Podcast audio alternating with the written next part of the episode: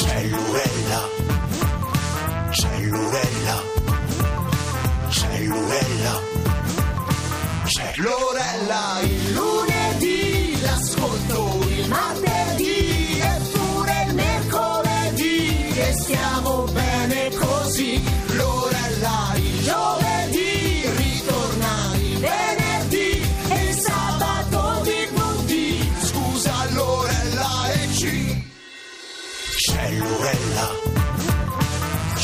Ci sono, ci siamo come sempre. Oggi chiudiamo un'altra settimana insieme e lo facciamo giocando d'anticipo. Adesso voi penserete, vabbè, allora forse chiudono la puntata prima. No, noi giochiamo d'anticipo in un altro modo. Quale? Fra qualche secondo ve lo racconto. I detersivi Scala augurano un buon ascolto di Citofonare Cuccarini. Perché giochiamo d'anticipo? Perché, perché anticipiamo la festa della mamma. Sapete che in realtà è dopodomani, è domenica 12 eh, maggio. Noi però lo facciamo per condividere insieme a voi insomma, una- una- un'avventura partita di recente, proprio questa settimana. Un'avventura in cui si ritroveranno certamente tutte le mamme che sono adesso in ascolto, me compresa quella che sta parlando. Sto parlando di una mamma imperfetta che da questo lunedì è partita alle 13 sul web, da settembre sarà anche su Rai 2 in 8 minuti al giorno. Ecco, e possiamo seguire insieme questo, questo diario, il diario giornaliero di una mamma che si chiama Chiara, interpretata da Lucia Mascino, con i suoi impegni settimanali, la colazione con le amiche, eh, che sono altre tre meravigliose mamme imperfette, il lavoro, le attività dei figli, il rapporto con il marito, insomma ce n'è veramente per tutti ehm, e c'è anche un confronto con le mamme perfette, insomma che vi assicuro non sono particolarmente simpatiche. Il tutto è raccontato con grande ironia e prima di tutto come sempre vogliamo con- coinvolgervi e lanciare appunto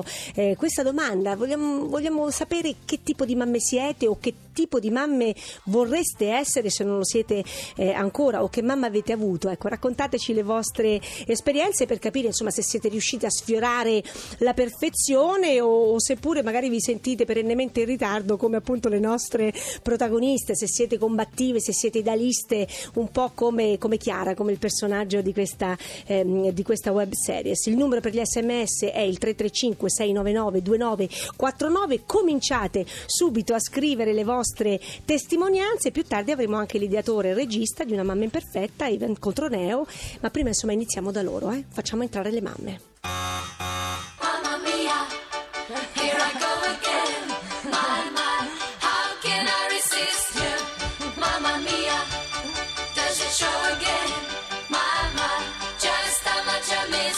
Eh, come si può resistere? Insomma, ogni mamma è, è speciale, lo sappiamo. Insomma, nel mondo di oggi eh, le mamme non possono che essere perennemente in ritardo, ma combattive, idealiste, insicure, proprio come le mamme imperfette che sono venute a trovarci oggi. Ne abbiamo tre su quattro, poi spiegheremo perché eh, ne manca una, appunto, della fiction Una mamma imperfetta, in onda tutti i giorni sul web da settembre su Rai 2.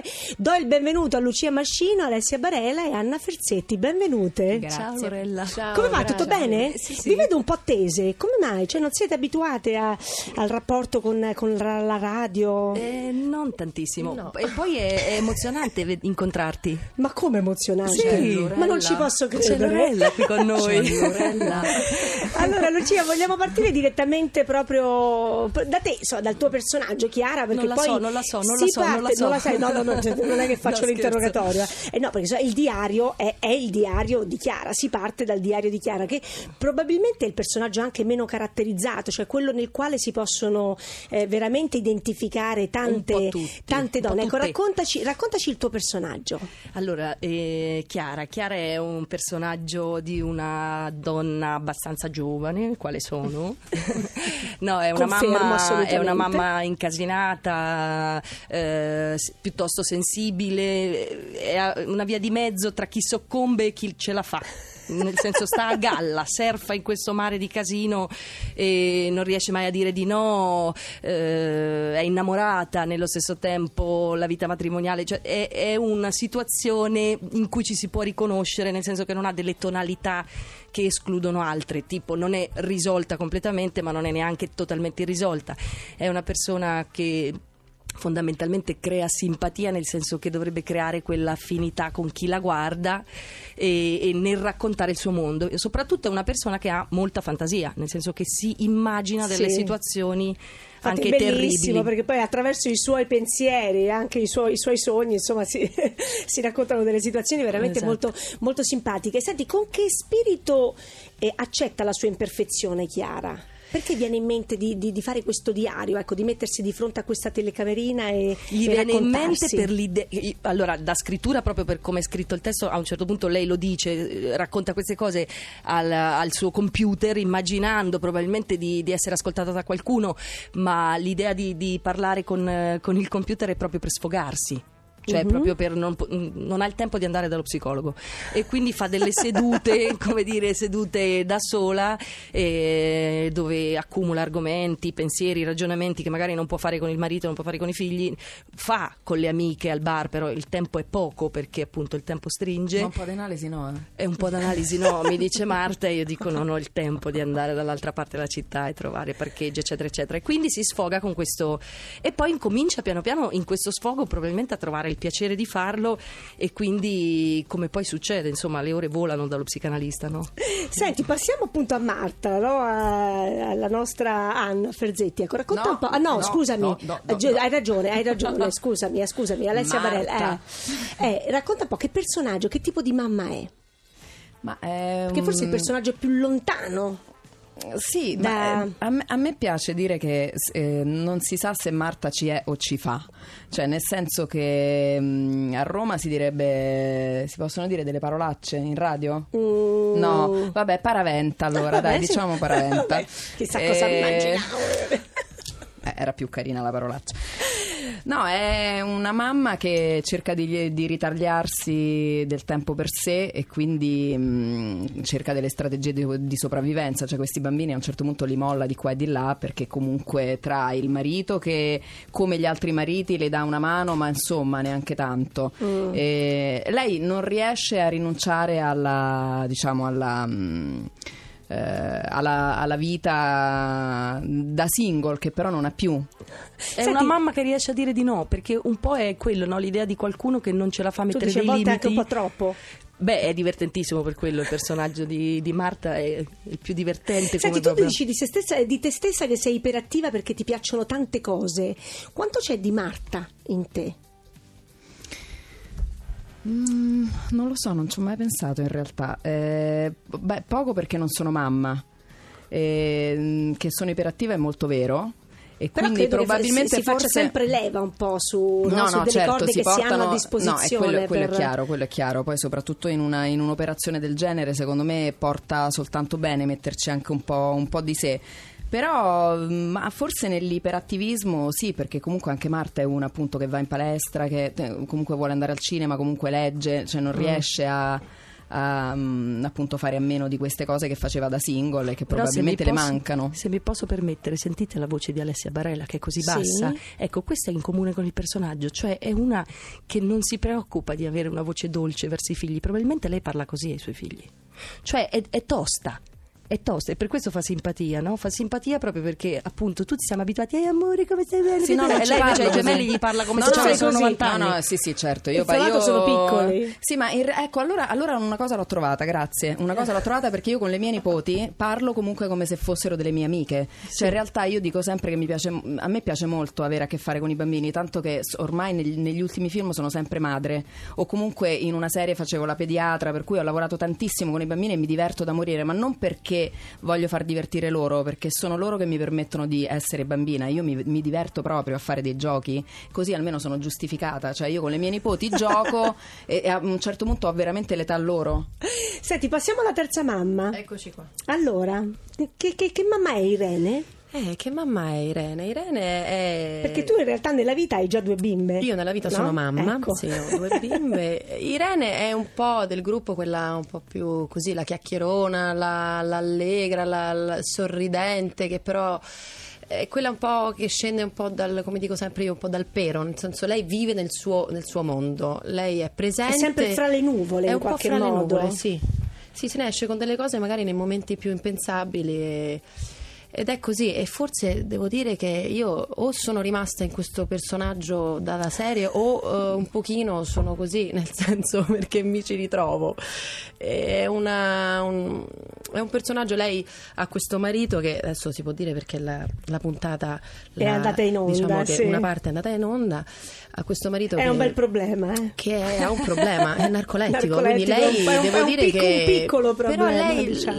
la vive con una grande non so, Rilassatezza. È molto rilassata. Marta secondo me direbbe che mm, potrebbe anche non essere un problema, il marito dorme così lei no? Ma Ah, lei certo, è molto a tempo. tranquilla quando lo dice, quando lo racconta alle sue amiche, dice vabbè ma il mio sì, quando è sveglio, quando qualcosa lo fa, però altrimenti dorme. Lo- lo- racconta del marito, ne parla con una grande tranquillità, quindi questa cosa, io non ho questo nella vita, questo problema, no, però devo dire... Ce ne ho altri, ma questo non ce altri. l'ho. Ce l'ho, Senti, ce l'ho, mi ma manca. quindi in, in questa mm, i- i- sul set hai respirato un po' anche della tua vita? Sì, sì, sì, molto. A partire dagli orari che diciamo erano molto, anzi, eh, noi eh, ci svegliamo molto presto, qui- cosa che abitualmente faccio.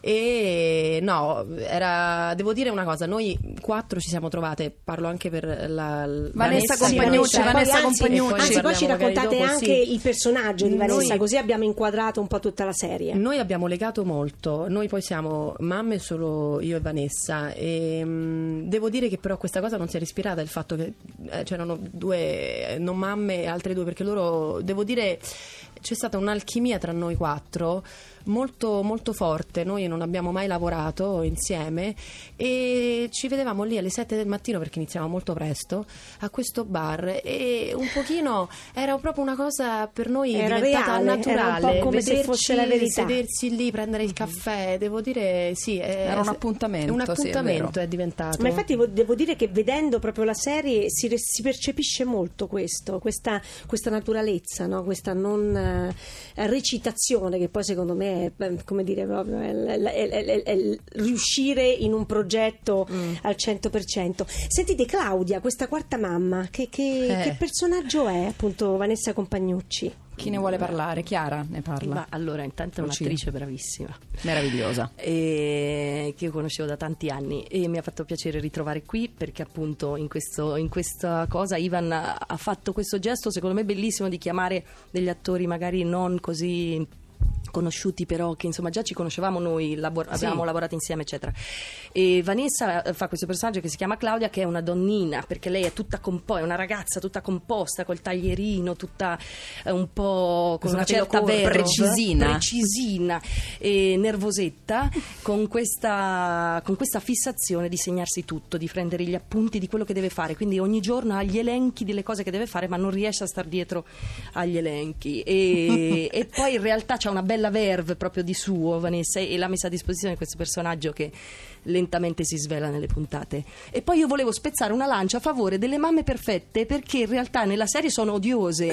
Però queste No, attrici devo che l'hanno per fatte que- no, no, vabbè, No, cioè, chiaro, non- scherzi. però diciamo che effettivamente da come vengono raccontate sì, sì, uno sì. non vorrebbe No, mai hanno- essere hanno nella categoria delle mamme responsabilità. perfette. Sì, sì, certo. Però Gilda Posiglione, che fa la mamma perfetta numero uno, la più perfetta delle perfette, è eccezionalmente simpatica. Ecco. Senti, ti sono stati assegnati Alessia Tre Gemelli, ti ha sorpreso questa, questa scelta da parte Beh, di Ivan, del regista? Guarda, è stata molto divertente la scelta, sai perché? Perché in realtà di sceneggiatura erano due gemelli, poi sono arrivati questi tre bambini a fare il provino e siamo talmente impazziti perché erano stupendi. Alla fine abbiamo detto, vabbè, ma facciamo che siano questi tre gemelli e comunque sì, è molto divertente. Comunque la mamma dal vivo che era presente prendevamo ispirazione da lei Sì. perché era tostissima, cioè prendeva Sì, proprio, sì, era molto Eh, lo credo, con tenace. tre se non sei così proprio non sopravvivi. Sì, sì, sì. Poi loro sono stati pure tosti perché dovevi sedurli in tutti i modi, erano un po' così, un po' scontrosetti. Intanto sono, sono arrivati già dei messaggi. Ciao Lorella, colgo l'occasione per fare gli auguri a tutte le mamme, a te specialmente a mamma Graziella, alla mia. Questo è Maurizio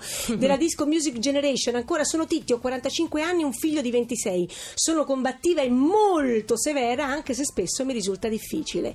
E poi ancora sono una mamma di 54 anni, ho lasciato il lavoro per stare vicino ai miei figli, non l'ho fatto troppo tardi e ho perso i meglio anni, i migliori anni. Questa è Laura. Amate la vostra mamma da viva, quando vi mancherà sarete orgogliosi di averlo fatto. Questo è Nicola. Insomma, Bellissimo. cominciano ad arrivare tanti tanti messaggi, continuate a scriverci al 335 699 2949. Adesso diamo la linea al GR1 e naturalmente torniamo di nuovo qui a citofonare Cuccarini. A dopo.